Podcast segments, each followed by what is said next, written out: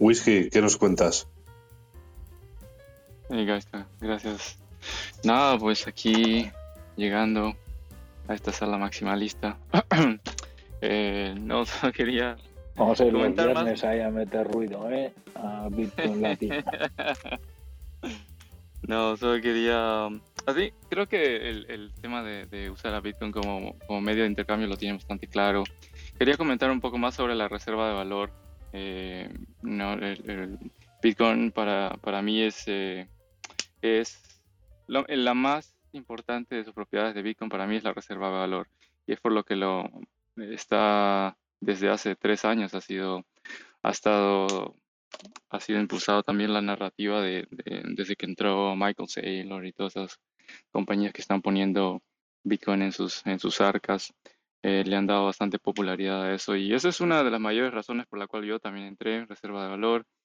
es, es, es, por la, precisamente por la, situación económica en la que estamos. Eh, la inflación en Estados Unidos a, casi 8% y alrededor del mundo. Eh, ¿Dónde vas a parquear tu dinero? No lo puedes dejar en cash, tienes que ponerlo en alguna parte, tienes que ponerlo en stocks o en, bienes raíces o metales preciosos o en alguna cosa. Para mí lo mejor es Bitcoin. Eh, si, si lo pones en bienes raíces, tienes que pagar impuestos, el gobierno te lo puede confiscar, se rompe la, se, rompe la tubería, tienes gastos. Si lo pones, eh, si lo pones en oro, el oro no, no, se ha movido desde hace, desde hace cinco años y, probablemente no se mueva mucho en los próximos dos. Y, y en stocks, bueno, en stocks sí, el, stocks, el año pasado estuvieron... Hace tiempo, whisky, hace tiempo no miras la, la, hace tiempo se nota que no miras eh, las gráficas del oro, ¿eh? la cuña que está haciendo. Sí, está haciendo la cuña, pero no se ha movido en los últimos tres años. Pero bueno, el, eh, el, pero Bitcoin también le da, le da palo por las propiedades al oro. O sea, el Bitcoin es mucho más transportable, mucho más seguro, no tienes que verificarlo. Y, y son, son propiedades que, el oro no tiene. Y, y, ahorita. Yo no, aconsejo comprar oro. Yo solamente estoy exponiendo lo que está sucediendo actualmente en el mundo. Sí, sí, sí. Y, y pues nada, e, esa, esa era la, la, razón por la que por la que es una reserva de valor reserva de valor actualmente. Em, también quería comentar sobre qué es qué es un bit, qué es ser un Bitcoin maximalista, ¿no? Un Bitcoin, Bitcoin maximalista quiere decir que solamente tienes Bitcoin y la razón por la que solamente tienes Bitcoin es porque entiendes que el Bitcoin va a ser la reserva de valor mundial eh, en el futuro. Actualmente Actualmente podría ser, pero, pero, pero en el futuro estamos seguros de que va a ser la reserva de valor eh, mundial. Y hay diferentes favor, eh, sabores de Bitcoin maximalista. Hay, hay, hay súper radicales, súper tóxicos y hay también eh, diet maximalistas más, más serenos. hay inclusive maximalistas que minan otro, otras cadenas como Ethereum o cualquier otro solamente, pero por lo menos entienden que al final de todo esto, em, y si están minando otras cadenas o si están vendiendo NFTs en otras cosas, al final venden todo esto solamente para poder acumular más Bitcoin. si entiendes eso de que el juego es acumular más Bitcoin porque entiendes que Bitcoin es el, dinero más perfecto creado por la humanidad y solo es finito, si entiendes esa parte, esa es la parte más importante de ser maximalista. Y realmente cualquiera puede invertir su dinero en cualquier otra cosa. O sea, no, no es, a mí yo no soy ningún maximalista, creo que se, tiene la verdad absoluta. Cada quien puede hacer, invertir su dinero en lo que le da la gana. Y, y trato de no juzgar eh, a otra gente y en lo que pone su dinero, pero al mismo tiempo quiero eh, algunas veces, eh, más que nada, esparcir la palabra de, lo que, de lo que es Bitcoin y una vez que ya lo entiendes y decides por algún motivo irte a alguna otra parte y invertir tu dinero en el casino o lo que sea, es, es ya cada, cada quien tiene su propia tiene, tiene, su propia decisión, cada quien ha ganado su propio dinero trabajando y, y tienes que entender dónde lo vas a poner, pero por lo menos tienes que entender si te vas a un shitcoin y entiendes lo que estás haciendo, y, y, si pierdes tu dinero o lo que sea, si estás entendiendo lo que estás haciendo, pues no, no, no hay ningún problema. Pero ese es, ese más, más o menos el concepto que, que siempre he querido transformar, transmitir. Eso es. Pues nada, eso es. Muy interesante, como has dicho, que hay diferentes sabores, ¿no? Es verdad que... Pero, por ejemplo, aquí una de las cosas que sí sabemos, ¿no? García se ha dicho que el maximalismo, maximalismo tóxico hace mucho daño, ¿no? Porque aleja a mucha gente que intenta entender Bitcoin y se ve ahí metido, rodeado de gente que, que a la mínima que cuentan, hablan de otra cosa o preguntan sobre otra cosa, digamos, les rechazan, ¿no? Entonces, hay que, yo creo que hay que moderar el, yo creo que estamos todos para aprender, ¿no? Y hay que moderar un poco el lenguaje y, e intentar enseñar y que cada uno saque sus propias conclusiones y, enseñar a la gente, a, como dice Andrés también, ¿no? A que la gente cuando vea el código pues sepa un poco pues por qué otras cosas pueden tener valor y por qué Bitcoin es tan potente también, ¿no? Andrés, quiero decir, tiene un código muy revisado que podrá tener sus bugs que no habremos descubierto todavía, ¿no? A lo mejor en el, dentro de unos años descubrimos que había algo que no nos habíamos dado cuenta y lo tendremos que saber modificar. Y habrá gente que tiene que ser capaz que, de modificarlo, ¿no? Y de entenderlo, ¿no? Sí, yo creo que le han dado muchas vueltas, todavía no he encontrado nada. ¿eh? O sea, yo creo que es el principal activo de Bitcoin, código robusto, ¿vale? Bien estructurado, eh, que, casi impenetrable. ¿Tú, no crees, Antonio, que ha habido un mogollón de gente intentándolo? Me refiero a esfuerzos y han sido incapaces. Pero, fíjate tú cuando la, el famoso, ¿cómo se dice bug en español? Bug, el famoso error o, sí, error, el error que había donde se, se pudieron emitir un montón de bitcoins porque no se verificaba, digamos. Pero, pero, pero rápidamente se absurda, ¿no? Y vale, y toda la, o sea, estuvo bien hecho. Fíjate, estuve, estuve leyendo para que tú veas. Sabéis que hace unos días el, World Home este, ¿no? El agujero, agujero de gusano este que robaron un montón de la red solana segundo robo más grande. Vale, pues entonces resulta que han descubierto, bueno, están intentando ver varias personas, eh, sobre todo las empresas, resulta que la empresa ha puesto otra vez los 120.000 Ethereum. Eh, pero claro, hay empresas aseguradoras detrás de esa historia, poniendo no es que la empresa ponga todo, sino que los seguros, ¿vale? Que han, cubierto parte del, parte del Bueno, la cuestión que, resulta que las aseguradoras han empezado a investigar y es que eh, eh, Solana había estado, eh, había comunicado o había detectado un error grave en su protocolo, ¿vale? No lo había comunicado durante dos meses y ahora cuando lo comunica, durante, lo comunicó en octubre y ahora cuando lo comunica, de repente, Warhol no se le ocurre, o sea, no hacen nada, inmovilismo total, varios meses, ¿vale? Y ahora dicen que hacen un parche, cuando hacen el parche no lo aplican, sino que lo publican, lo anuncian, no lo aplican, entonces, claro, los ladrones enseguida dicen, ostras, esta gente no lo ha aplicado el parche, se lo roban.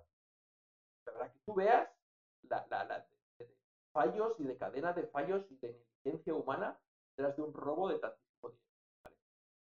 Que cuando lo analizas, que, cuando lo analizas además era muy sencillo, ¿no? O sea, en realidad como quemaban en un sitio para, para, para, mintear en el otro y, volver otra vez al revés.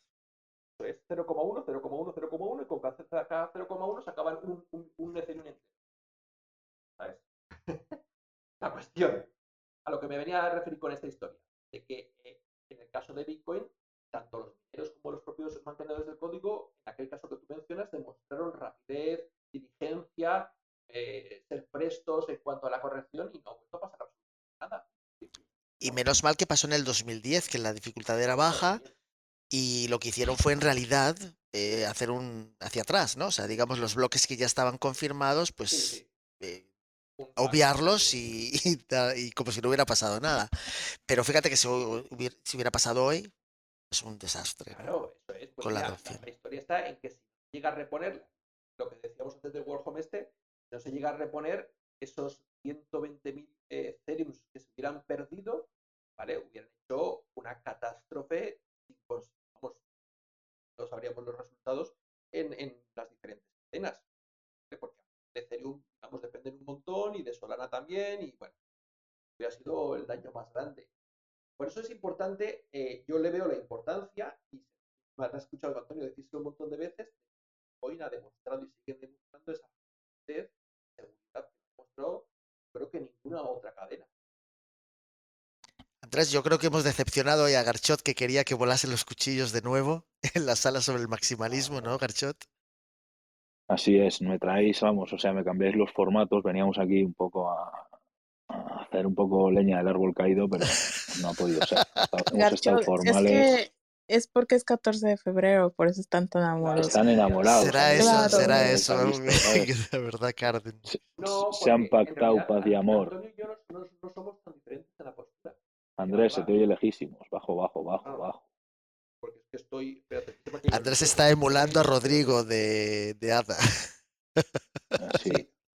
Eso, que, que, que, al final Antonio y yo no somos tan diferentes. Nuestros planteamientos son muy, muy, muy, muy parecidos. Lo que pasa que es verdad que eh, de alguna forma, yo lo único que le achaco a Bitcoin, eh, y me lo habéis escuchado, eh, es el hecho de que nadie se queja, ese inmovilismo por parte de su ciudadanía, ¿vale? Sus poseedores, de no quejarse de, de, que, el código no se mueve, no, no, no tira hacia adelante, ¿vale? Y como tecnología tiene que seguir progresando y desarrollándose. Eso es la mi única queja para con Bitcoin. No tengo más, ¿sabes?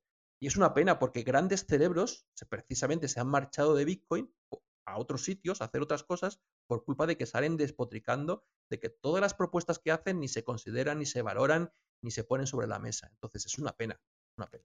Efectivamente, muchos de esos maximalistas tóxicos harían mucho mejor en aprender bien el código, ofrecer herramientas y convertirse en mantenedores del código para, para ver cómo va evolucionando y en qué dirección se puede ir moviendo, ¿no? Para facilitar, digamos, el convertirse en lo que... O agrupándoos de alguna forma. Es decir, mira, ahora tenemos, tenéis un problema, o como yo lo veo desde fuera, ¿vale? Tenéis un problema de que eh, la gente no se quiere hacer responsable, pero no dejéis que sea Michael Saylor el que paga a unos abogados para que defiendan a los mantenedores. No dejéis que sea Kraken el que pague a un desarrollador para que siga desarrollando y manteniendo el código.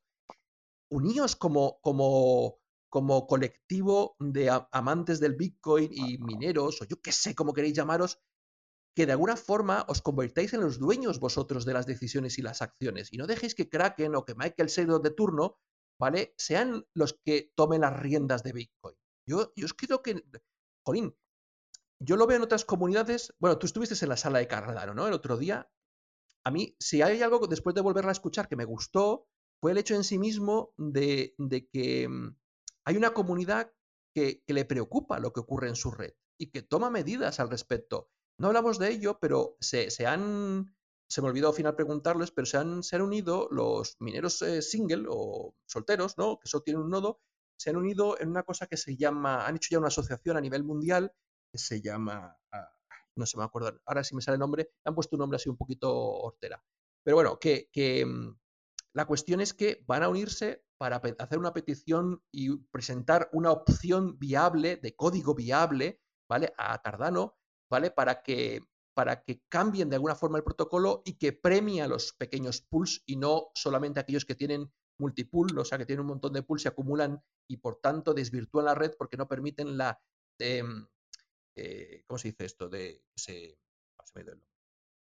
la descentralización de la red, ¿vale? Entonces, jolín, me parece súper sano ese tipo de, acciones, aunque luego no lleguen a nada, pero me parece muy sano. Y es lo que yo he hecho en falta en el mundo Bitcoin. Escucho mucho vendehumos, mucho politiqueo, mucho filosofía, pero hay que hacer cosas, hay que juntarse y hay que hacer cosas para preservar aquello que tanto vale. Porque las cosas, tú lo sabes, Antonio, si una casa la dejas cerrada, se cae. Sí, sí, no, te entiendo el concepto. No voy a entrar, digamos, más a fondo porque precisamente una de las cosas que le pasa, por ejemplo, a Ethereum es que no cambia de proof of work a proof of stake porque no, no, interesa, digamos, a quienes están ahora minando, ¿no? Que están teniendo muchos beneficios. O sea, digamos, lo mismo en Bitcoin, digamos, todos los 10 minutos tienes una confirmación de un bloque. Eso hay un ecosistema ahí que está funcionando con un código y unos nodos que están validando todas esas transacciones, están validando esos nuevos bloques y digamos que hoy por hoy funciona bastante bien, ¿no? O sea, quiero decir, eh, te permite hacer pagos utilizando Bitcoin, digamos, la blockchain nativa, pero también a Lightning Network y otras formas de hacerlo. Digamos que ahora mismo es funcional como tal. E, es el aspecto político el que no deja que se utilice como efectivo porque hay, pues eso, políticas económicas, Eh, existe el euro, el dólar, otros países y obviamente pues todavía no, no se entiende que se deba pasar a él, pero ya puede ser funcional como tal. Otra cosa es que tú a lo mejor dijeras, no, si de repente Bitcoin tuviera que absorber todas las transacciones a nivel mundial, no sería posible. Ah, pues a lo mejor ese es el tema que tenemos que ir pasando poco a poco. Y a lo mejor sí que tiene que haber una comunidad mucho más amplia que proteja y que, digamos, prepare para que eso pueda ser posible. Porque a lo mejor no sería posible de hoy para mañana, ¿no? Se congestionaría la red los pagos no se, no, no se llevarían a cabo, ¿no? Podría ser un poco eso, sí. Pero tú imagínate, aquí analizamos cadena, ¿no? Tú imagínate que al final es un Bitcoin, lo que pasa que ellos han conseguido, dicen ellos, fragmentarlo, ¿vale? Que es una forma de escalarlo de forma infinita y lineal. No, pues a lo mejor es que es la línea, ¿sabes? Tú imagínate que ahora Bitcoin, con su poder, logrará, digamos, e incorporar la tecnología que plantea cadena. Es que ni Lightning Network ni leches, os convertiríais en los, voy a decir una palabrota, no la digo, en los amos de esta historia. ¿Sabes qué te quiero decir? Pero, pero yo estoy completamente seguro que los dinosaurios que tenéis como mantenedores del código y como, como sabios y gurús de esta historia no van a querer tocar ni un ápice del intachable eh, libro blanco de Nakamoto. Apartarlos, tomar el control, revelaros. Solo así vais a, podríais, yo creo, conseguir, o que se mueran, también podría ser que se mueran estos señores, podríais conseguir de que no se apoderen de, esta historia los Kraken y los Michael Serlo de turno y que vosotros de verdad estéis empoderados para poder conseguir eh, cambiar el mundo y muchas cosas. No lo sé, yo creo que Bitcoin, un poco ahí cuando hablas de vosotros y tal, yo creo que Bitcoin pertenece a todo el mundo. O sea, quiero decir que no es una persona en concreto. Puede haber gente que lo entienda más, lo quiera más, lo atesore más, ¿no? Los pero, que lo poseen. es una cosa que. cadenas. Sí, pero. todo el que tiene un Satoshi tiene derecho a hablar y a quejarse. ¿O no? Sí, pero como habíamos dicho, quiero decir, cualquiera puede. Es verdad que, por ejemplo, hay uno de los mensajes que deja Satoshi Nakamoto al final, que todavía un poco está entredicho si es realmente suyo o no. El hecho de que al no haber un incentivo para mantener un nodo, pues eso es un poco un pequeño defecto que tiene, ¿no? El hecho de que realmente no hay un incentivo. Y vemos que incluso con la Lightning Network no hay un incentivo económico real, es un incentivo más de satisfacción voluntario de, de querer participar en la red, ¿no? O sea, hasta que no llegamos a un punto en que realmente la gente entienda que hay que proteger, digamos, esa forma de, de pagarnos, y de momento no es así, o sea, lo ha dicho aquí, por ejemplo, Joaquín, ¿no? Que la gente lo ve como reserva de valor. Y yo también cuando hice una pequeña encuesta, es lo que decía la gente, lo ven como reserva de valor, algo que va a crecer y que luego se saldrán de ahí y volverán otra vez al fiat con más dinero. Que es un error de percepción, pero en el fondo es el error que se ha consolidado más durante los últimos años, ¿no? Así que sí que es verdad que ahí queda algo por hacer y ahí recojo un poco el guante que dices tú, que es, es un poco el tema de que haya más desarrolladores y gente que se lo estudie y lo mire y proponga cosas nuevas, va a ser importante, obviamente. Eso tienes toda la razón. ¿Ves? Hoy no nos hemos tirado los cuchillos, Garchot. Karen, es el día de San Valentín, ¿no? Karen, ¿tiene sorpresitas para mañana o no? Karen, ¿hemos conseguido alguna sorpresa o nada? Pues en eso estoy, porque las chicas por Twitter no responden, ¿eh? O se tardan, o hay cosas así. Andrés, Juliana, pero ni sus luces. Pero Garcho, fíjate que la percepción que tenemos en Twitter es de que hay muchas mujeres en el mundo Bitcoin, en el mundo cripto, ¿no? O sea, es una percepción que yo tenía. Me llamó la, atención lo que comentaste tú. Te voy a pasar a una. Mira, te la voy a decir en directo a ver si la puedes buscar. A ver. Eh, eh, eh, mm. bueno, voy buscando. Yo me quedo con la frase de ni sus luces. Ni sus luces. No, la verdad es que, a ver, le he escrito así a gente de NFTs espontáneamente a veces de, oye, te invito que mañana a la sala, que sí, sin problema, ¿sabes? Pero estas chicas llevo ya varios días escribiéndoles y ni sus luces, de verdad. Raro, no sé. Les da cosita venir a, hablar Mira, me gustó mucho. Me gustó mucho el discurso el otro día de otra, mira, de Eva Rodríguez M. Tal cual. Eva Rodríguez guion bajo M. Argentina. Pero muy, muy buen discurso. Mundo cripto, ¿eh? Argentina. A ver si se apunta. Oye, ¿vosotros los de México también sabéis eh, hablar acento argentino? Pero por supuesto. ¿Qué dices, boludo? Igual me matan, no los de Argentina, pero sí, cuando, Bueno, cuando hablo también con sabéis, también sabéis. Ya, poquito. Son como los italianos de Latinoamérica. Karen tiene habilitado el botón de propinas de Twitter. Si le mandamos una propina, ¿tú crees que estará más receptiva? Puede ser, o puede ser que cree que le estamos, este, que la queremos hackear, como le han hecho a Y que mañana se la queremos pedir de vuelta, que solo para llamarle la atención. Vaya, hombre. Oye, ¿cómo hemos hecho el llamado a los, a los perritos, eh? Han venido, ya estamos. Ah, ¿cómo va la encuesta? ¿Cómo va la encuesta? A ver, Vamos ganando, vamos ganando. 34-8 Shiva ganando. Joder, programón, tú. Programón. Ese es el, el beso de Judas, Andrés. ya he visto que te has dado cuenta de mis movimientos maliciosos. Sí, sí, joder. Sí, sí. ya he visto, ya. He hecho un llamamiento a la comunidad perro. Qué pena que no esté Iliana, ¿no? Un poco para que nos cuente a ver al respecto, ¿no? Porque le hará ilusión que se hable aquí del tema. Obvio, Ileana feliz con Shiva. Montar un restaurante, ¿no? ¿Cómo es eso de los restaurantes? ¿Vosotros lo sabéis? No. ¿De Siva? Sí, Ni idea. El, el miércoles tocará analizarlo. pues al- algo de restaurantes hay. Yo he escuchado algo. Ya lo veremos el miércoles. Preparar la máquina de cortar el pelo. Me imagino que será, bueno. que será, será vegano, ¿no? Me acabo de dar cuenta que Emilio se, no está. ¿Dónde se fue? Me perdí su ida, su escapada. Se ha marchado sin hacer ruido. Ha dicho que tenía que madrugar. Iba a decir que era maximalista de Shiva para picarle un poco, pero no. De Dodge. De Dodge. es de la competencia. Es como McDonald's y Burger King. De la competencia. Yo, se me quedó en el tintero que yo le doy la razón a, a, a- a Arshot cuando antes decía que yo creo que también, esa, pero esa percepción no la tengo de ahora, se la tuve desde el principio. Que Nakamoto no era tan, tan economista, yo creo que no era consciente del impacto, ¿vale? Claro. Sí lo eran los Craig, eh, los Wright, los Sabo, los McAfee, los Clayman, todos estos seres que tenía alrededor, ¿vale? Pero yo creo que él no. A mí me da esa sensación, ¿sabes? Pero Sí, bueno, que no- pueden no ser era tan- paranoias. un ser tan, o los Clayman, el David Clayman este, creo que, creo que su entorno sí, su entorno cuando vio aquello dijo, chío, y se le ocurrió, y la, en la gabinete de esta gente saltaron chispas por todos lados, pero yo creo que él no, me da, ¿eh? No sé. Oye, Andrés, ¿tú qué opinas de la teoría? Ah, yo- ah, desde todos estos años siempre me ha rondado la cabeza la idea de que a lo mejor eh, Satoshi le robaron el proyecto. Quiero decir, en ese mundo virtual donde él se tan protege, tan privado, donde no revela su procedencia, de alguna manera, te imagínate que le niegan, digamos, la entrada al foro, ¿no?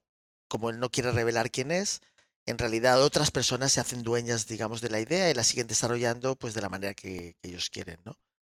Sería Bueno, una posibilidad, la- ¿no? La, famosa historia del ordenador, que si era Windows, que si era un Mac, que si se escribió en otro sitio. Tú sabes la historia esa, que era el ordenador de la mujer del.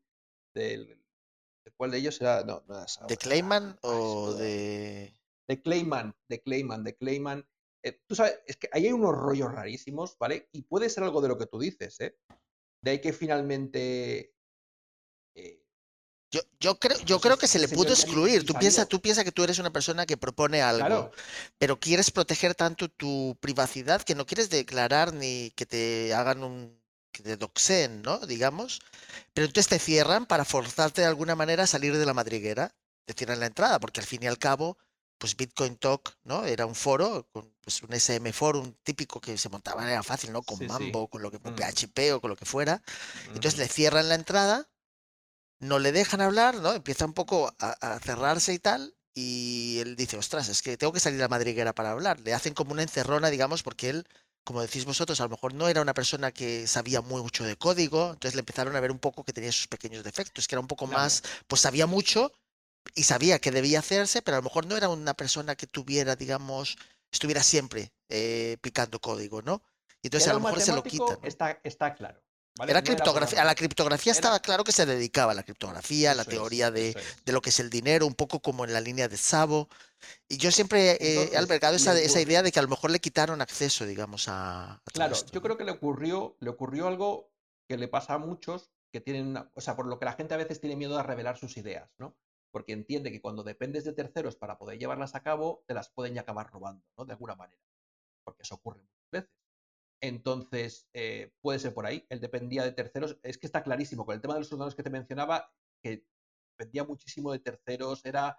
Em, pero tanto para la programación como para poder trasladar, para poder incluso a veces, eh, quien dice, eh, enviar, utilizar una tecnología que él no, que él no era muy ducho, un, un, procesador de textos tampoco se ve que sabía. O sea, una serie de cosas que tú dices, era muy bueno en lo suyo, pero luego en otras cosas carecía bastante, ¿no? Que le pasa a muchos genios, ¿eh? Muchas personas. no me extrañaría nada que tuviera. Dime.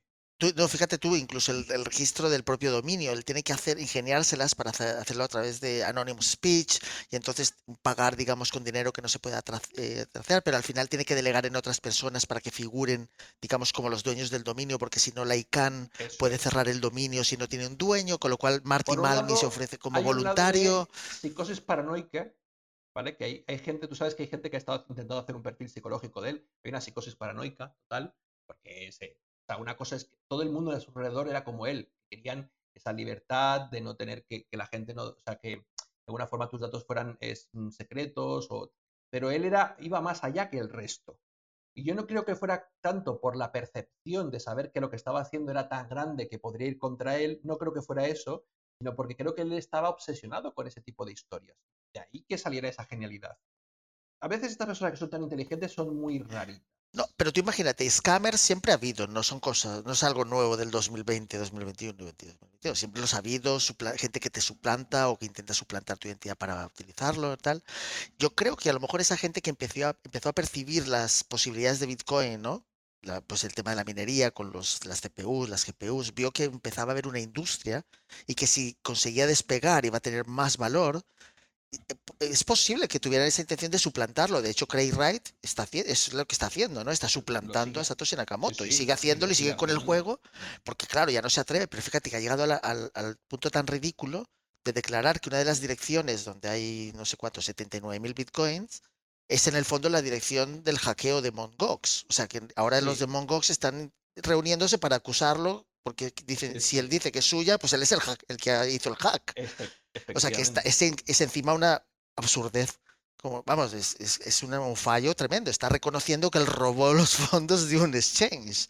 Porque declara que esa es su dirección. Que esa es la dirección a la que se enviaron los fondos robados. Con lo cual, es todo esto como un circo pero demuestra que ya había, había un intento de suplantar la identidad de quien empezó, digamos, a montar aquello. ¿no? Y esto ya está cobrando con esto del robo de eh, Montegox, que ya es el, el, el, para quien decía aquí en esta sala no hace mucho tiempo que había que hacer una película o escribir un libro, es que es real, ¿eh? Hay una, había entre ellos unas convivencias y unas historias, ¿vale? Y un, y un comadrismo allí entre ellos que, que, que, un libro sería poco, posiblemente habría que hacer una trilogía. Claro, pero era algo, era muy incipiente aquello, además que, o sea, la persona que tiene ese sitio web, pues un poco lo transforma en un exchange y obviamente pues las medidas de seguridad no eran allá, porque él mismo era el que estaba haciéndolo, ¿no? Digamos, el Carpeles, ¿no? Japón. No sé, toda esta historia es muy interesante. Nos hemos un poco salido del tema del maximalismo, pero sí que es verdad que a mí siempre se me ha quedado un poco la idea de que a lo mejor le quitaron el proyecto de las manos. O sea, no es que él se fuera, es que se lo quitaron, ¿no? y él no ha querido revelar quién es, o luego le pasaría cualquier cosa, ¿sabe? ¿no? Porque que, aunque él es verdad que él podría demostrar quién es utilizando su PGP, ¿no? La llave pública que... Pero tampoco tenemos la certeza de que fuera su llave pública, ¿no? En el momento en que lo cuelga en Bitcoin.org y alguien tiene acceso a colgar algo en ese sitio, tampoco es 100% Tampoco es 100%, efectivamente. No lo sé. Lo único, a lo mejor sí que es verdad si facilitara las llaves privadas del la dirección Génesis, o sea, digamos que firmase con sus llaves privadas de la dirección Génesis de manera pública, a lo mejor la gente sí, pero tampoco, ya, ha pasado demasiado tiempo, ¿no? O sea, alguien ha podido tener acceso a un ordenador que fuera el de él, y es que, es un tema... Y es que a lo mejor ni lo hizo él, es decir, como dependía de terceros, imagínate que él se pone en contacto conmigo, ¿vale? Y me dice, oye Andrés, ayúdame a programar esto, ¿vale? Yo me pongo, lo programa con él y digo, bueno, ¿cómo quieres empezar el bloque Génesis? Ah, pues tiene que empezar su frase típica. Seguimos allí. Y ahora con, las llaves, con las llaves privadas que se, se miraron, mintearon esos bloques Génesis, ¿vale? Si, fuera, si hubiera sido yo, que como yo, el 90% de los desarrolladores, se guardó en un disquete y murió con él, ¿eh?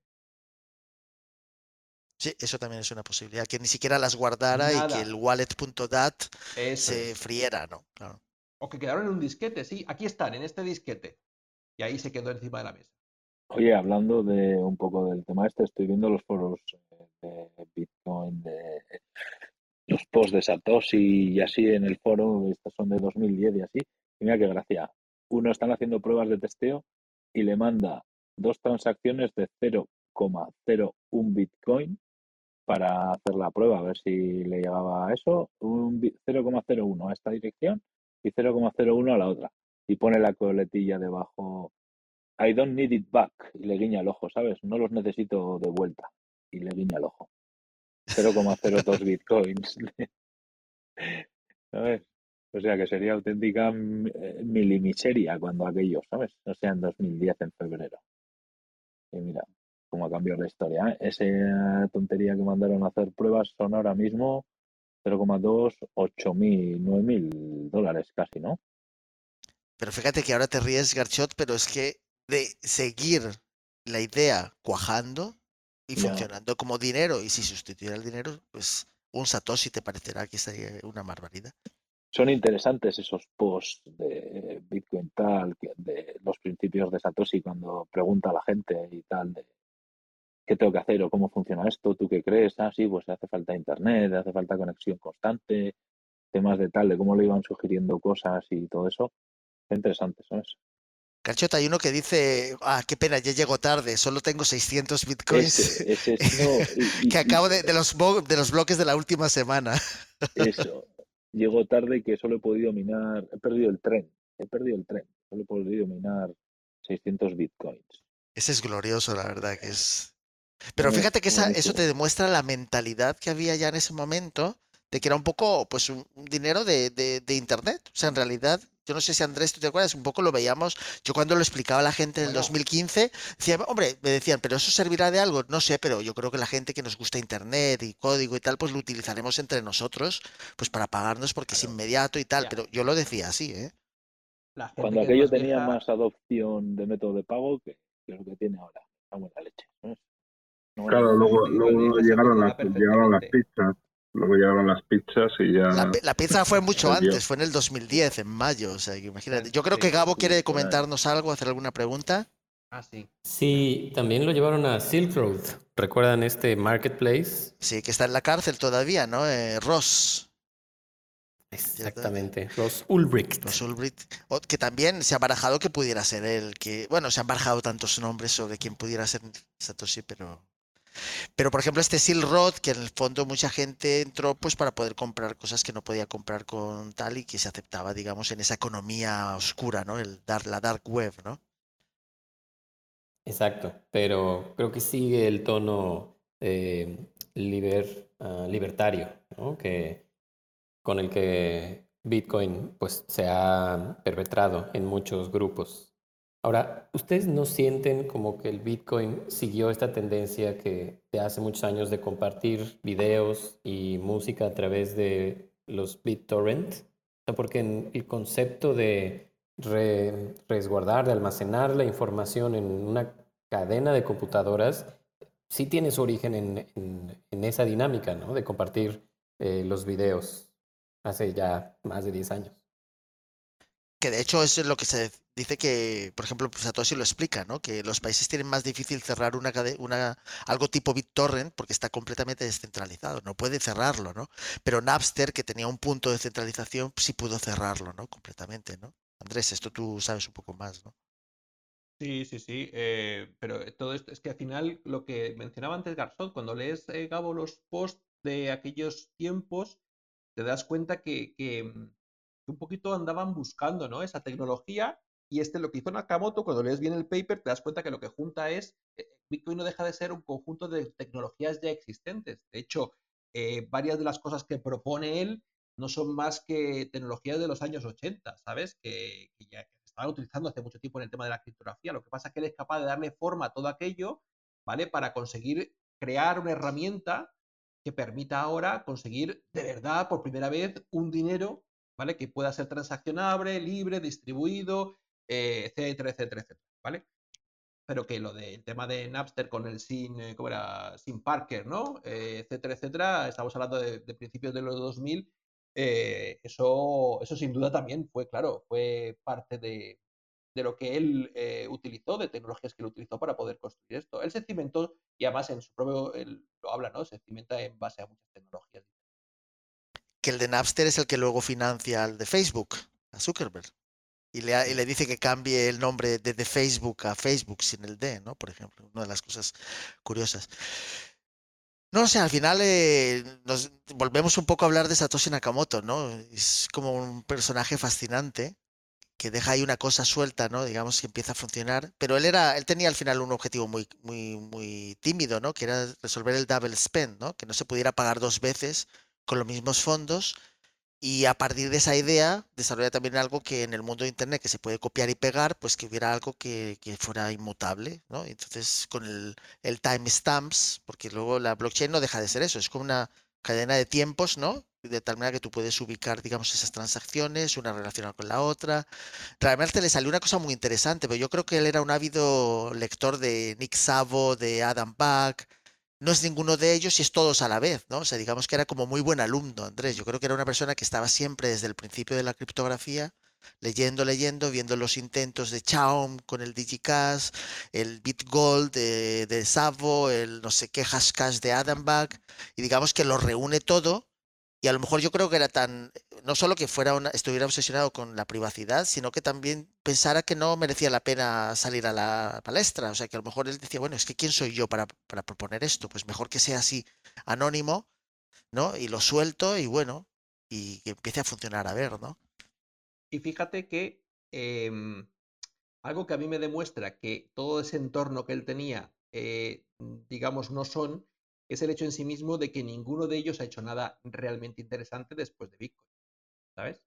Eh, son, digamos, los hijos eh, eh, ideológicos de todos estos, los eh, Vitalik, los Hawkinson, etcétera, ¿vale? Los que ahora retoman, ¿vale? Y le dan una vuelta de rosca a toda esta historia. Pero no son los pre. Porque lo normal hubiera sido que toda esta gente alrededor de él, ¿vale? De, de que sí conocemos sus nombres, de Nakamoto, hubieran sido los siguientes eh, jefes del tinglado en diferentes aspectos. Uno lo ha sido en realidad, te fijas. Pero, pero ¿cómo explicas tú, Andrés, que Adam Back, David Chaum, Zimmerman, Nick Szabo, todas estas ellos no sean capaces de apuntar a alguien concreto, o Hal Finney cuando todavía estaba vivo? O sea, que no, ellos sí tenían que tener una idea de quién podía ser, pero, ¿no? De alguna manera, porque tenía que estar en su entorno.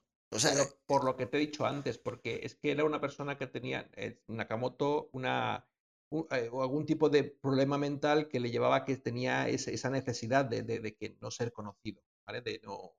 Por, porque tendría que ocultar algo. Que lo llevaba al extremo. Entonces podría ser, digamos, este el narcotraficante que se dice Solotoshi, ¿no? El que también está en la cárcel. Bueno, tú sabes que también hay personas y como ya estamos, entramos en la hora Gremlin, se puede decir esto, sabes que hay personas que dicen que eh, todos estos han sido manipulados y guiados por la NSA. Y hay otros que dicen que no, que todos estos han sido manipulados y guiados por los rusos.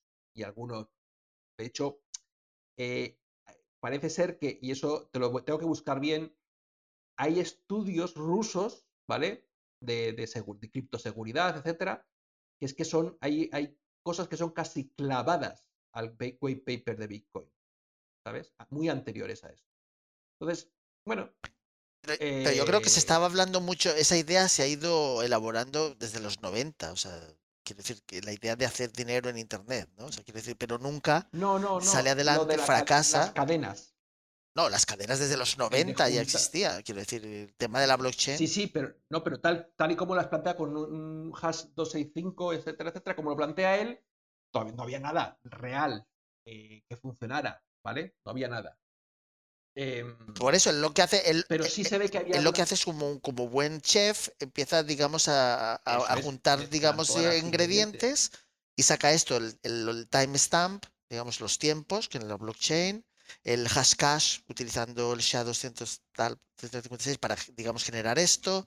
Eh, une el proof of work, que también se había estudiado mucho antes, y además Halfini había escrito sobre al respecto en el 94. Las para las claves públicas y privadas. Efectivamente, digamos, en, la curva elíptica, pues elige una a saber por qué elige precisamente esa, pero bueno, es la que elige, ¿no? y digamos, en lo en genera. Había una serie de patentes para las otras que le hubiera gustado utilizar mejor, ¿sabes? ah, cierto, tienes razón, es verdad. Esta estaba libre de ese sentido, claro. Pues no sé, quiero decir que esto daría para salas estas muy interesantes de hacer un brainstorming, pero a mí siempre me ha llamado la atención que la gente que estuvo desde los 90 intentando buscar una solución para el dinero, digamos. Antonio, ¿hay algún libro que explique todo esto al detalle, intentando, o sea, una persona Yo no he encontrado. Hacer un, registro histórico eh, incluso hablando con fuentes cercanas, ¿no? Lo que más los foros. Eh, pero todo está muy deslavazado, Garchot. O sea, digamos, eh, no hay algo, un cuerpo, digamos que tú puedes decir, ¿cómo se relaciona esto? ¿Cómo es posible que Nick Savo diga que no es él? David Chow, Zimmerman.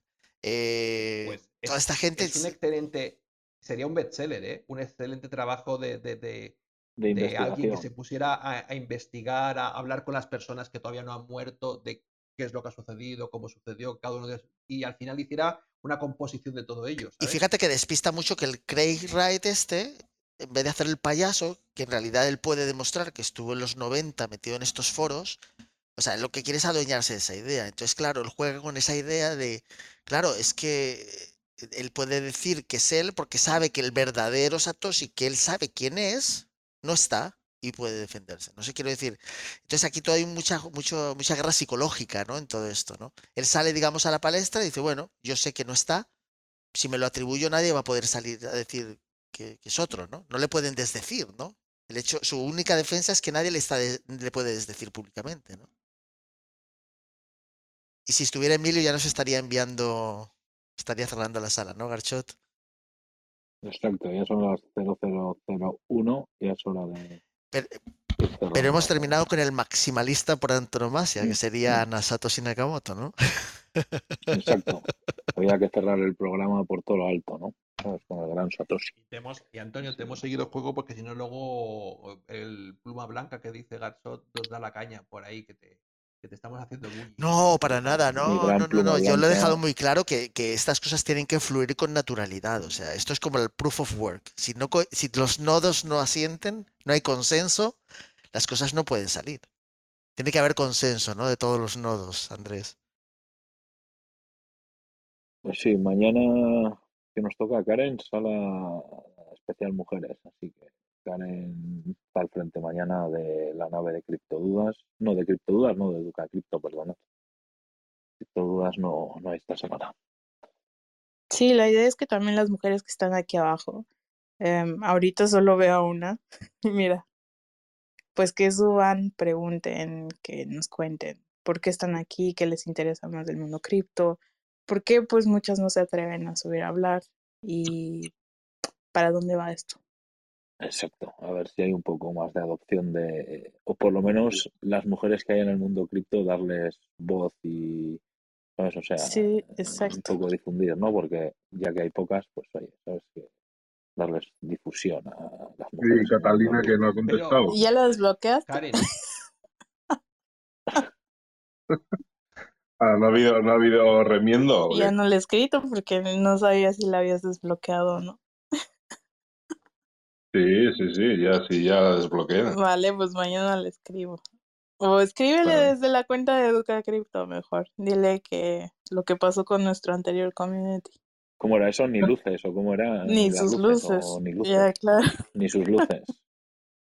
Yo por principios no, no puedo, no puedo escribir por principios. Ah, vale. Ni sus luces. Sí, no, no, no, que sí, le, que le escribo. Lo que pasa que esa, digamos, semejante y como son influencer, cripto influencer, no sé ni cómo decirlo. Igual tiene, igual tiene la agenda a tope, ¿sabes? Es imposible que. Oye, pero esta sí tiene fue de las pocas que ¿eh? respondió, ¿eh? Además, es una persona con gusto para, para vestir, posar, etcétera. Eso es. es importante. Claro. que tiene que ser gremlins, ya se os va la olla. Ya se os va la olla. Oye, son Karen, las pero de 12 todas formas, la sala de minutos. mañana, bueno, la de mañana y las que sean, no os Ajá. centréis en decir por qué hay tan pocas y estos esos rollos. No, Normalidad, ¿sabes? Lo mejor Claro. es darle la normalidad a las cosas, es decir, hablar de criptos y de lo que os interesa y de lo que os mueve, etcétera, etcétera. Y ya, y simplemente dando la sensación de normalidad, yo creo que es hace- hacéis mejor eh, pregón para que otras se unan que, que Has visto que no estamos ni invitados. ¿no? No estamos ni No, no, invitados a la no, sala. no. Mira, Bueno, ¿eh? vengo, vengo abajo, pero yo estoy a- a- como, como oyente. A ver, Garchot, Sí, tú sí. fuiste quien Ah, programó la sí, sala. sí. Os, Cuéntales. os- os han añadido. Os han añadido. Yo los añadí porque tú habías puesto puras mujeres y dije, no, o sea, la Es que idea le es que... a- Ajá, le dije a Karen, le dije a Karen, Karen, hazme un favor, quítame del evento y os quedáis tres mujeres ahí ya en la sala, más las que suban y tal. No, no, que va, que va. La idea es, es no separarnos. Claro, No quería, no quería dejarnos abajo. No. Nos- no, hay, no hay alguna aplicación para trucarnos la voz y nos ponemos voz de, sí. de mujer. Eh, el hermano de Garchot tiene ahí muy buenos trucos. Por eso, eso, podríamos echar unas risas también. Bueno, Oye, po- podéis invitarle, Antonio, Anto- Antonio, podéis invitarle a Bea, que Bea también controla criptos, ¿no?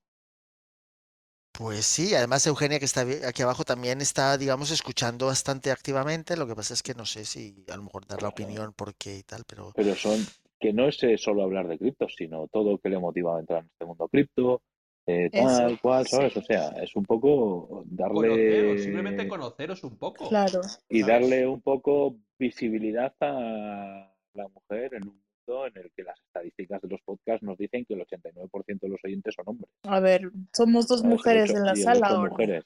Mm, Por eso, entonces, eso, ver un poco qué lleva a, normalmente las inversiones siempre hay más hombres que mujeres, ¿no? Pero pues sí preguntar como, ¿sabes? a ver, qué, qué es lo que te parece más, más difícil, o yo qué sé, si es la terminología, si...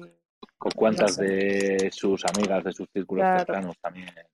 No, yo también, yo también pensaba que, que igual en las salas estas, pues igual estamos aquí hablando nosotros y entiendo que, pues, no sé, le pueden dar corte, subir a, a hablar o lo que sea.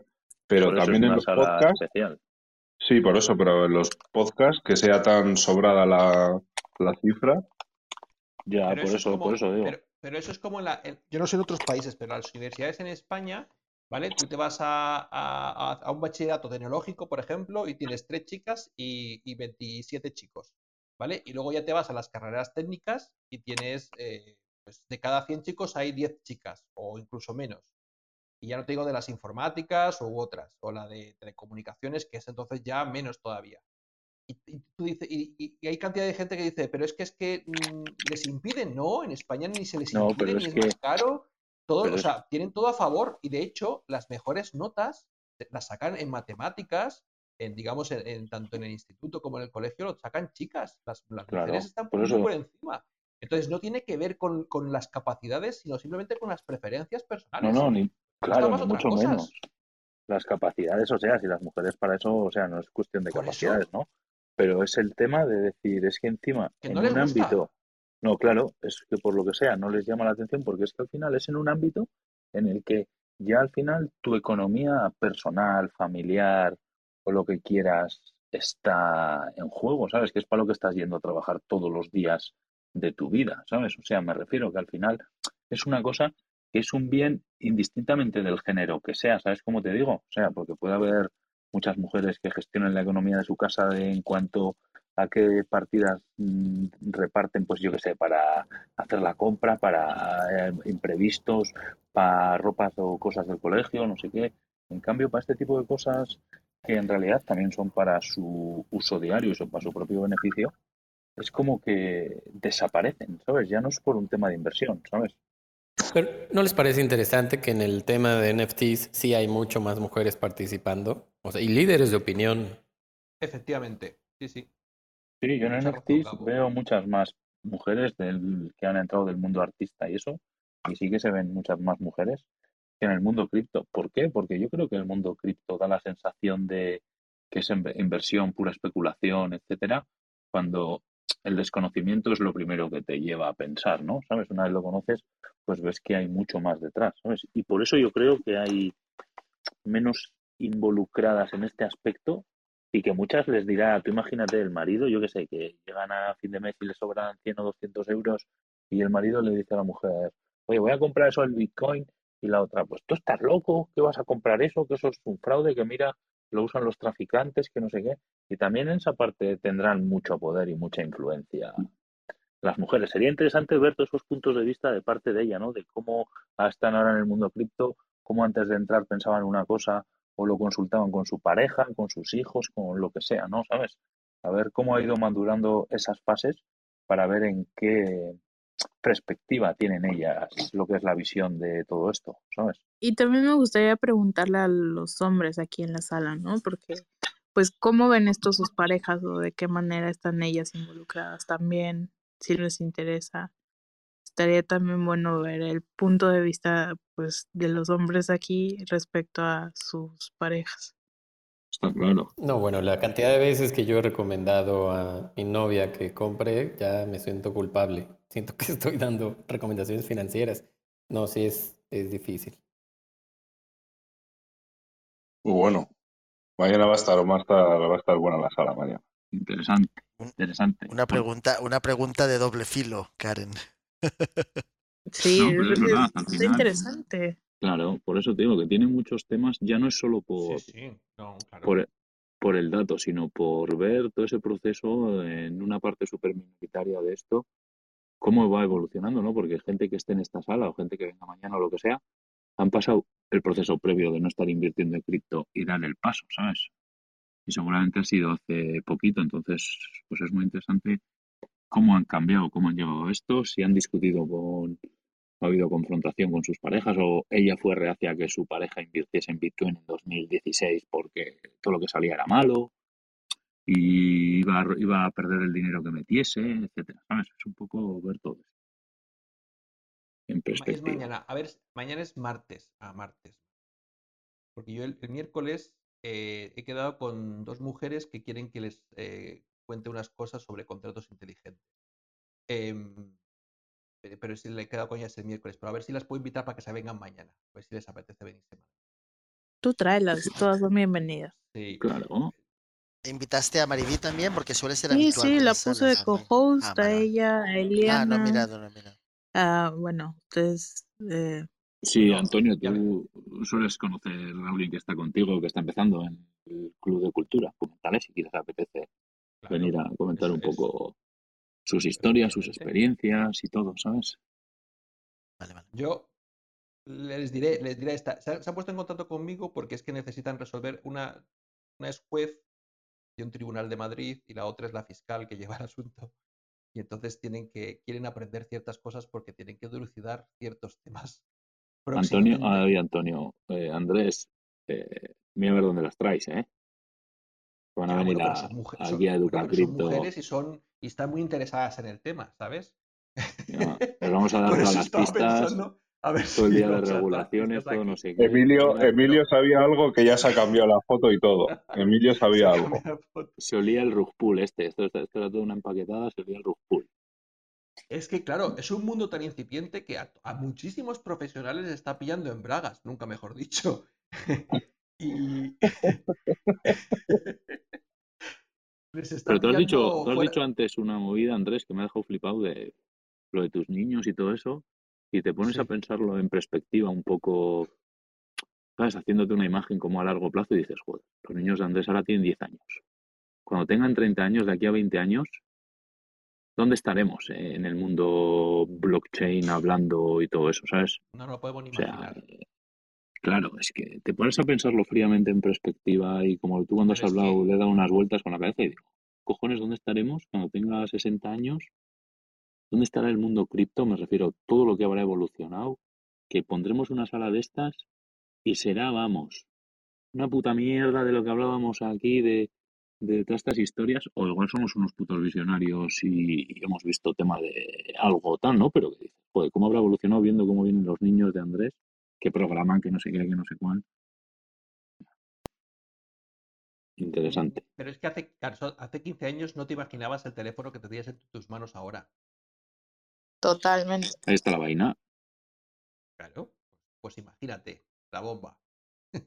Por eso digo que muchas veces te paras a pensar y dices, joder, ¿es tarde ver Bitcoin a 40.000 o es tarde para entrar en el mundo de las criptomonedas? No, Mira las estadísticas de la gente que lo conoce. Yo a la gente le digo, pilla 10 colegas tuyos que andes por ahí en la calle con ellos, así, me estás preguntando de criptos, tú pilla a 10 personas a tu alrededor que andes con ellos o tengas relación así con ellos y pregúntales a ver si saben de criptomonedas y si saben que te digan tres criptomonedas. A ver cuántos te responden. Una sola. O Pues dos. eso. o- Pues eso. En cambio, diles, ¿conoces Facebook? Sí. es. ¿Conoces el iPhone? Sí.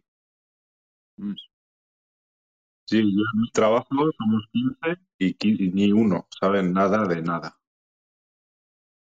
Es que Bueno, el aquí otro en día, Alemania sí que hay adoptabilidad. ¿eh?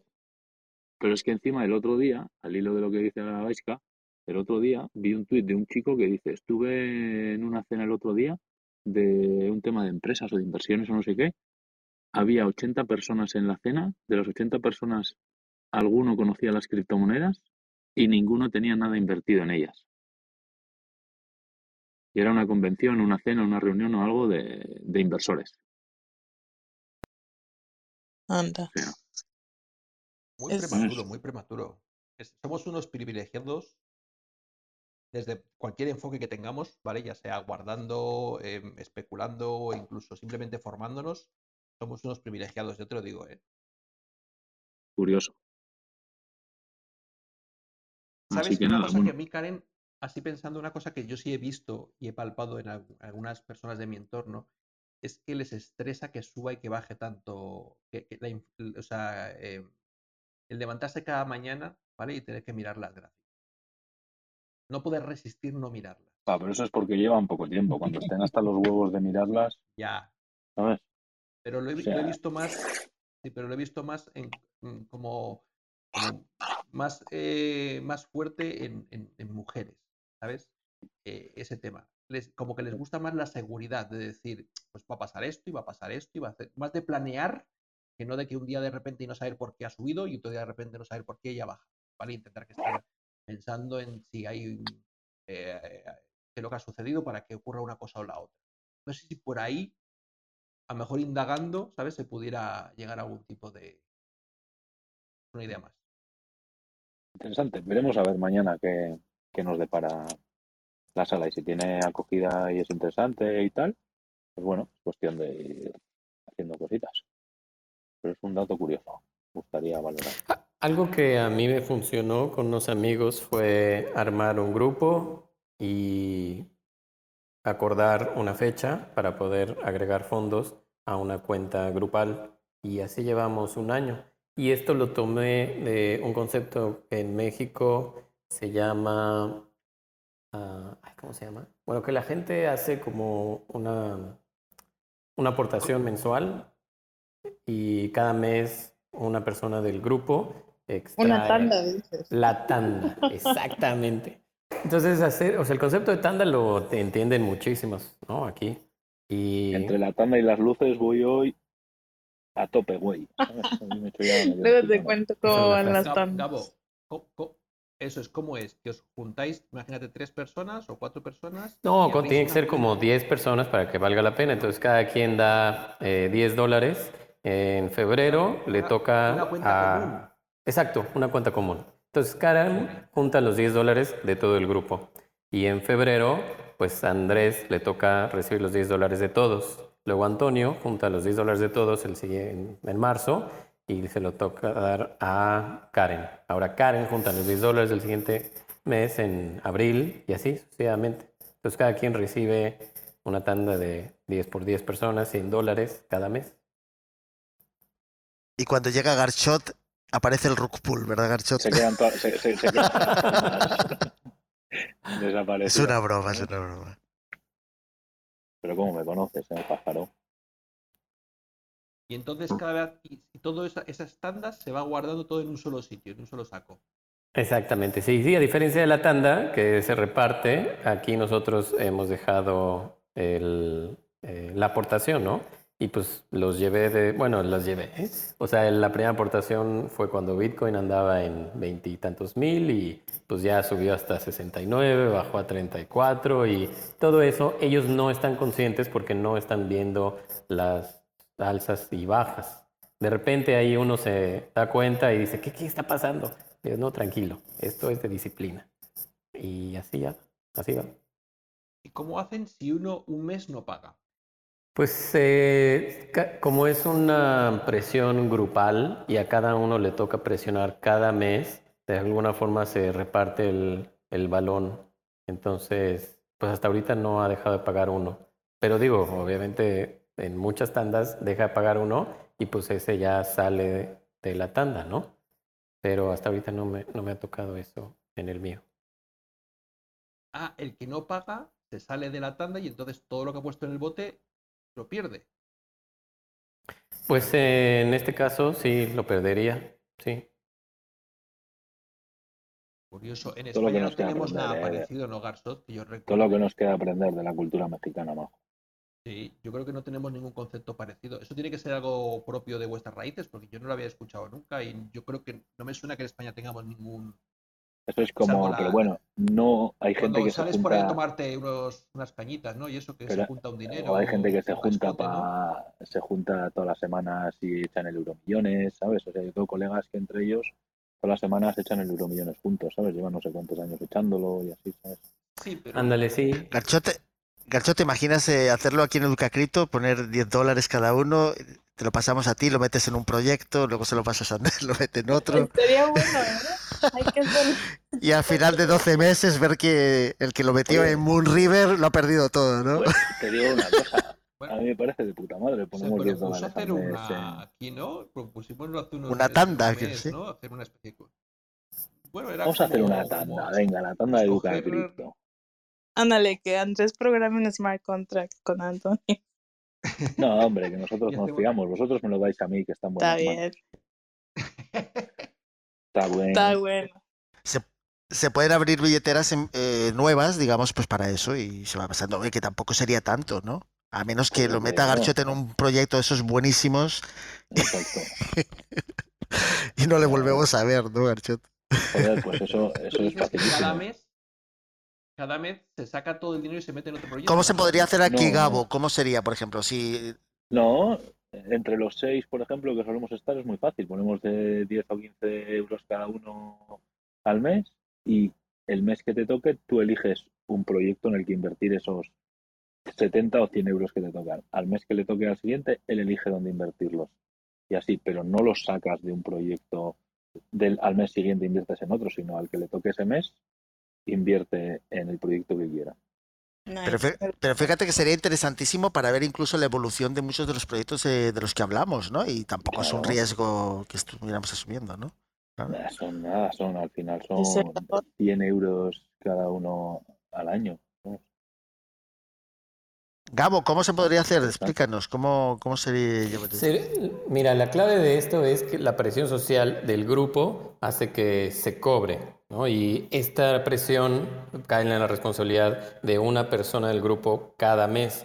Entonces, el, no es una persona del grupo la que está cobrando todos los meses, sino se va repartiendo la responsabilidad. Entonces, un mes Antonio se encarga de recordarles a los demás que viene la tanda del mes.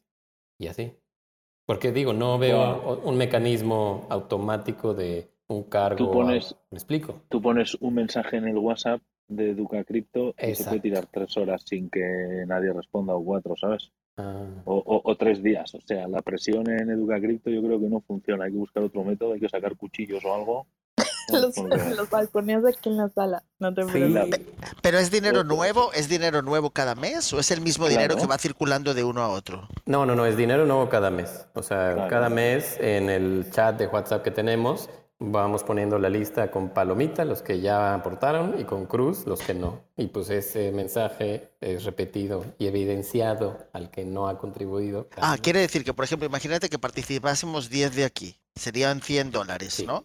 Al siguiente mes estarían, si no se invierte en nada, 200. 300, 400, digamos así. No, pero se invierte todos los meses. Sí, pero, Todos los meses se no, pero quiero decir, si no se invierte, digamos que, que estaría acumulándose 400, 500, 600. Obviamente, si ha habido pérdidas o ganancias, pues será más o menos, pero se acumulan otros 100, ¿no? O sea, si los 100 primeros se ha convertido en 200, el segundo mes tendrías 300 con los 100 nuevos que entran, ¿no? Mira, te voy a Correcto. poner ejemplo vaya. gráfico. El primer mes te toca a ti, Antonio. No, decía que el primer mes te toca a ti, Antonio. 100 euros te damos y tú lo vas a meter en Bitcoin. El segundo mes le toca a Andrés. Y va a decir, los 100 euros de este mes los voy a meter en Radix. Y el tercero le toca a Karen. Y dice, yo vamos a comprar un NFT con estos 100 euros. O tres NFTs en Hiten, Hiten Nunca en Tezos. ¿Sabes? No en. Oye, ¿Y cómo, ve- y, cómo sacamos el dinero del NFT, Karen? pues lo revendemos, esperamos. Tú déjamelo a mí. Claro. Vale, vale. Entonces, eso sería el concepto, ¿sabes? Que es, oye, es interesante. ¿Sabes? Al final, en un año te vas a gastar eh, 100 euros, o sea, va a ser- va a ser 600, do- 600 euros entre todos, a ver lo- en lo que se convierte eso un año después. Si hay que sacarlo o qué hay que Y hacer. semanalmente se puede poner en la gráfica, ¿sabes? De la cartera correspondiente, porque es pública, ¿no? De alguna manera. Eh, se va a llamar para darle contenido a Twitter, vais que apunta, la tanda de Claro. Educa Cripto. se llama. Ay, Dios By mío. Gabo. By Gabo. No, por todas las abuelas claro. mexicanas. Claro, la tanda de Educa Cripto, güey. Es que yo me acuerdo que eso lo hacían como las abuelas, o, o no sé. Oye, pero no lo podemos hacer en Ethereum que nos gastamos el, todo en, en la- en el gas. ¿Y de qué invertían las abuelas, Karen? ¿Cómo, cómo? Ya te digo, Ethereum vetado. ¿En qué- Ethereum vetado, que no, no sale rentable. Es que no escuchó a Andrés. ¿En qué, lo- ¿En qué invertían las abuelas? ¿En qué lo gastaban? No, Tienes el micrófono mal, Andrés. era solamente como para ellas, para ahorrar dinero y irse pasando dinero, ¿sabes? Sobre todo las abuelas, ya ves que antes no trabajaban. Entonces, como de lo que les daban sus maridos el gasto, eran lo que hacían. O personas así como de trabajos en el gobierno. Mm, Pues hay que hacerse la tanda de Educa Cripto, a tomar por culo. Vamos a hacer la tanda de Educa Cripto. Pues, eh, pues eso, pasa de la hora y ya empezamos a liarla ya aquí. Eso es porque no está Emilio, ¿eh? En mala hora le hemos dejado Sí. antes. Ahí le cuento. Si nos hubiera- manda el- Si hubiera estado esta, si hubiera estado Emilio, la tanda no hubiera, no hubiera- no habría sido una realidad. Exacto, exacto. Em- Emilio, por favor, te hacemos un llamamiento público a ver si estás escuchando el podcast, que nos dices que los escuchas, pero queremos ver si lo escuchas. El próximo día no digas que tienes sueño y te vas a dormir. ¿sabes? Que nos perdemos es. este tipo de joyitas de tandas. En una tanda. realidad paralela, la tanda de Educa Cripto nunca existió, ¿no? Exactamente. Muy Pero bueno, bien. tomamos nota para la tanda. Habrá que empezarla desde el 1 de marzo, la tanda. A ver cómo progresa. A ver quién tiene mejor ojo. ¿sabes? Yo ya sabéis que la meteré en BTCB si utilizamos la Binance Smart Chain, que será como tener Habrá que escoger, Bitcoin. habrá que escoger un, un DEX o un, ¿no? Un, Habrá que ¿dónde co- meterlo, no? Un escoger. CEX. Claro. Y entonces todos in- en una de USDT metemos eh, 10 dólares, ¿no? En una Eso cuenta. es. Y a partir de ahí Eso se hace el. Para que solo esté en un solo sitio todo, ¿no? Así es. Tendríamos que mirar si es a través de un exchange centralizado, descentralizado. Eso, un exchange. Bueno, el de KuCoin, ¿no? Que tiene un montón de pares con un montón de cosas. Sí, KuCoin tiene muchas Pero cosas. ahí tienes que abrirte cuenta en. KuCoin, ¿no? Eso es. Pero KuCoin, ¿cómo está en Malta? ¿Dónde es que está KuCoin? ¿Dónde es que estaba? Que nos dijo aquí el coleguita. En, en Seychelles, majo. Esos están No al da sol. igual. Esos están siempre en verano. Sería otra historia, porque eso ya se chivan aquí. Pero el otro, No. bueno, Yo, yo prefiero que sea descentralizado, Cualquiera. o sea, que sea un DEX, pero vamos, pensadlo como... como En- pero O ¿cuál sea, DEX eso es muy cuál, fácil. Se abre, se abre- Sabemos que tenemos que tener una, una Blue Wallet, una MetaMask y igual si hace falta una cuenta en un exchange. ¿Por qué? Porque el día que venga Antonio va a coger y vamos a tener que usar la Blue Wallet. No, no necesariamente. Si utilizamos una cadena donde haya eh, tokens Bitcoin pegados, digamos, eh, anclados a Bitcoin, igual se puede hacer. Y yo creo que en Polkadot también hay, ¿no? Por lo que tengo entendido, ¿no? En casi todas las cadenas tienen, digamos, anclados a, envueltos, digamos, rapeados. de esos. Pero esto es también súper bien para hacer este experimento y ¿Has visto que Cardano se contarle a las personas. Claro, por eso. Se te escucha muy bajo, Andrés. Cuando habla otra persona no te escuchamos. Ah, que ¿has, visto que ha, sacado Neta Cardano? Que es para un Bitcoin envuelto. Pero lo vi el otro día cuando estuvimos en la sala, estuve explorando y lo vi ahí, ¿no? ¿Ya existía o es nuevo? Algo nuevo de Eh, ahora. No es nuevo, es, no, no es nuevo. Yo creo que todavía ni siquiera funciona del todo, ¿sabes? Porque vi que había unas cosas que se llamaba ABTC, que supongo que era como ADA BTC o algo No, así. pero no, pero eso es mm, rollos de que gente se inventa nombres y crea. Vamos, como la Binance Smart Chain, ¿no? Sí, Vale. rollos. Pero bueno, oye, Ya, te, ya, te, ya te investigaré y te contaré cómo funciona. Perfecto, pues lo dejamos ahí, ¿no? Garchote, la idea me parece interesantísima. Además, eh, es- tenemos una, le damos una trascendencia un poco más práctica a todo lo que hablamos, ¿no? O sea, que la gente lo vea. Y Y luego cuando tú saques el token, el que tenga el token participa de los be- beneficios de la tanda. Exacto, luego los NFTs, eh, damos una plaza en la tanda con los NFTs. Parte de esto va, va a los holders de los NFTs, del beneficio de la tanda. Guay. La tanda de Educa Crypto Way, se va a llamar. ¿Quién nos escuchará? Buenísimo. ¿Quién nos escuchara qué onda, macho? Porque vamos. Mira. Pues nada, gente, yo creo que va siendo hora de Sí, mandar los media. a dormir. Porque si no, Entonces, media buena hora. hala, vamos a sacar las fieras un rato de paseo, más tarde horas. Un saludo a todos. Bueno, Gracias, Gracias, Víctor. Buenas noches. Luego. Buenas noches a Gracias. todos. Karen. Buenas noches, suerte. voy a hacer el changarro este. Cierre usted el changarro, mi hombre. Gracias, Whisky, Gabo. Gracias a todos. Gabo sobre todo, que nos ha traído la tanda. Va a ser un gusto entrarle. Chao, chao. Chao. Buenas Chao. noches.